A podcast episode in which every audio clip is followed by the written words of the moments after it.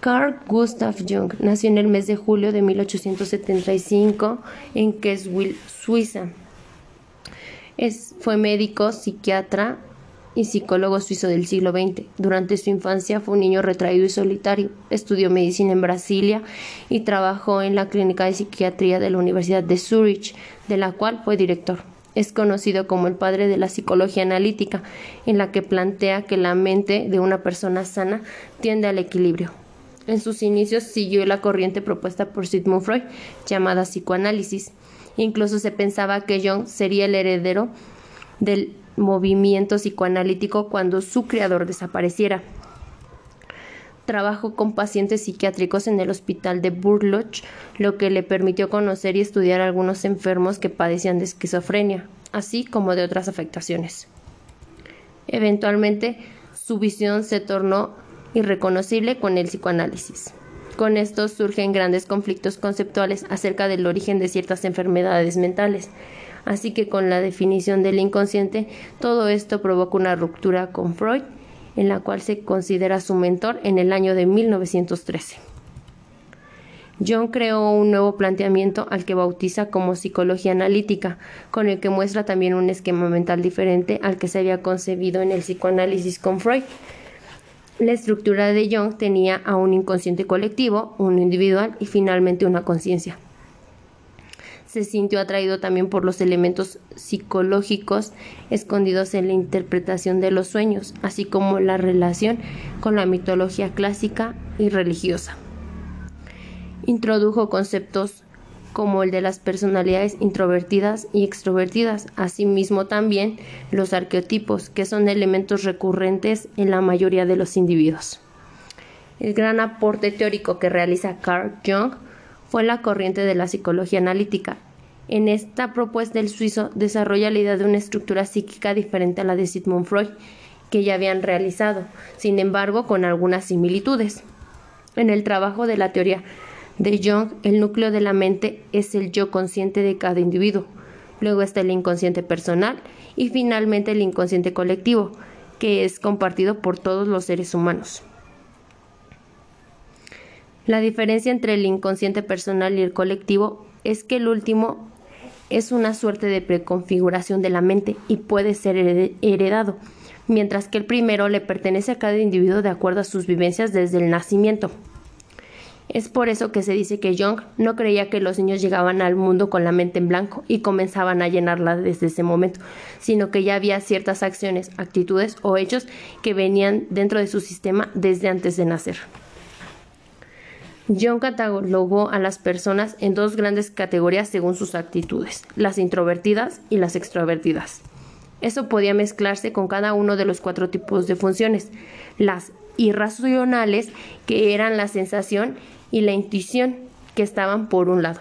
Por el otro lado se encontraban las racionales, es decir, el pensamiento y los sentimientos. Todo esto con las diferentes combinaciones posibles entre las actitudes y las funciones racionales e irracionales dan el resultado de ocho principales tipos de psicologías, las cuales serán 1.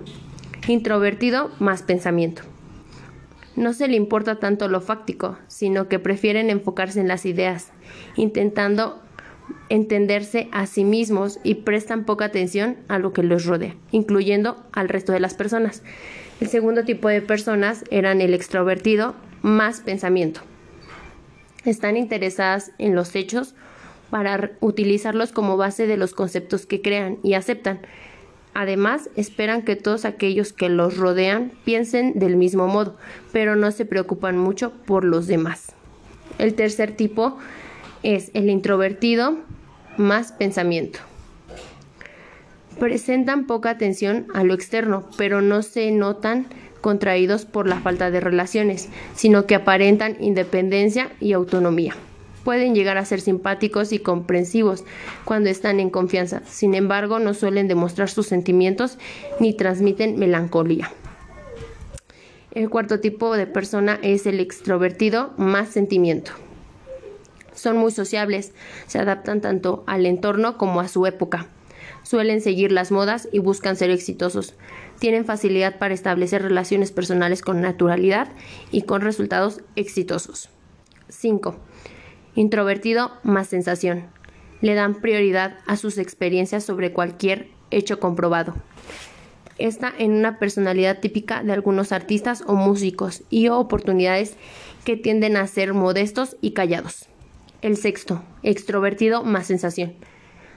Son prácticos en toda ocasión, siempre buscan conocer realidades tangibles, así como su propio placer. Necesitan estímulos constantes, pero suelen realizar muchos cambios porque no se conforman con una experiencia. El séptimo, el introvertido más intuición. Estas personas son las soñadoras clásicas, viven pensando en el futuro y no se preocupan tanto por la actualidad en la que se desarrolla su vida. Y la octava, que es el extrovertido más intuición. Son aventureros, pero en el momento en que obtienen una de las cosas que desean, pierden el interés y lo desechan rápidamente para enfocar su atención a la siguiente meta. Es capaz de conseguir seguidores con facilidad, lo que se puede conocer como el líder nato. Young cataloga los arqueotipos como los papeles que se desempeñan y las máscaras. Esto en las personas son los estilos particulares y cada uno de las personas que lo tienen. Es fundamental resaltar que una persona no se compone solo de arqueotipos necesariamente, puesto que esto se mezcla y tienen distintos matices por cada uno dependiendo de las vivencias que ya tratan en sus simples moldes, lo que quiere decir que pues toda persona debe de tener arqueotipos, debe de tener vivencias y a su vez va generando nuevas intuiciones. Con esto damos por terminado. Algunos de los libros que publica Carl Jung es La psicología del inconsciente en 1912. Otro libro son los tipos psicológicos en 1921. Y por último, un libro también muy interesante es El hombre moderno en busca de su alma en 1993. Y para cerrar, les dejo una frase célebre de Carl Jung que dice, el zapato que le ajusta a un hombre le aprieta a otro. No hay receta para la vida que funcione en todos los casos.